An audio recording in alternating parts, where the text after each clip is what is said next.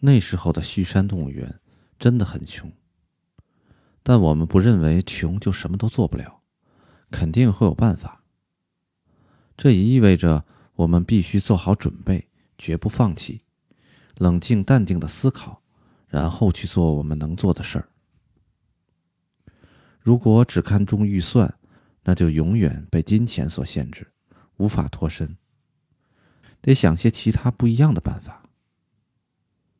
有一天，园长对年轻的我们说：“将来就是你们的时代了，趁现在写一篇报告，把你们心目中理想的动物园描绘出来吧。”牧田、我、小坚，还有年轻的兽医板东，连续几天讨论到深夜，拟出一份数月之后上交的梦中动物园的报告。那你来演海豹，你是北极熊。我们一起讨论，做了二十多种方案。把客人放在企鹅池里吧。对了，建一个隧道吧。哪个世界里都没有这么干的吧？让北极熊跳下去，让孩子们和家禽近距离接触。我们确实构筑了一幅动物园的理想蓝图。但同时也觉得这幅景象永远都无法实现，毕竟我们没有预算嘛。不过，如果真的与零预算相反，拥有一笔无限多的预算，那一切想法都必须建立在金钱的框架上。反正没有钱，干脆就漫无边际的去想吧。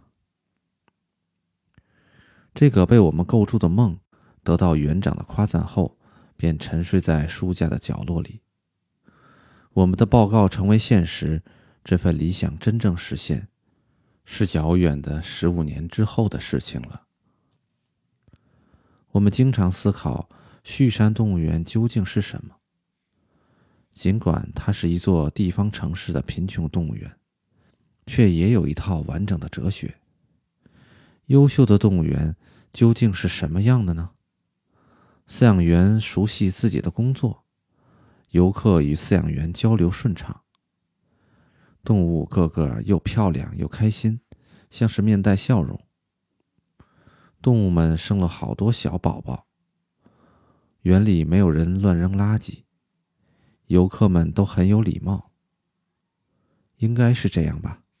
其实不用花钱也有办法做到。